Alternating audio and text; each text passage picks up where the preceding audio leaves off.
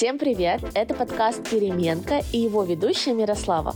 Я готовлю КГ по биологии в онлайн-школе Webium. И сегодня мы с вами поговорим о том, кто же появился раньше, курица или яйцо.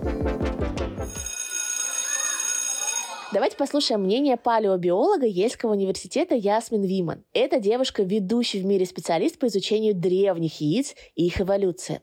Приведу вам самые интересные выводы этого ученого. Яйцо намного старше, чем курица, уверена палеобиолог. Курицы, какие мы их знаем, были одомашнены 10 тысяч лет назад, но их предки, джунглевые курицы, появились 21 миллион лет назад. Не так уж давно появились курицы по меркам эволюции, ведь съедобные яйца существовали к тому моменту уже 100 миллионов лет. К примеру, в Китае найдены окаменелые останки птицы с яйцом, которому уже 110 миллионов лет – так что птичьи яйца существовали еще во времена динозавров. А самые первые яйца, известные науке, появились 300 миллионов лет назад. Их начали откладывать амниоты, животные, которые выглядели как небольшие ящерицы. Самые первые яйца были не похожи на классические куриные, они были мягкими и белыми, как у рептилий, которые откладывали их под землей. Парадокс. Но первая птица, максимально близкая к курице, вылупилась из яйца, которое снесла не курица. Вот такие вот интересные дела. Кстати, по промокоду подкаст можно получить скидку на подготовку к ЕГЭ.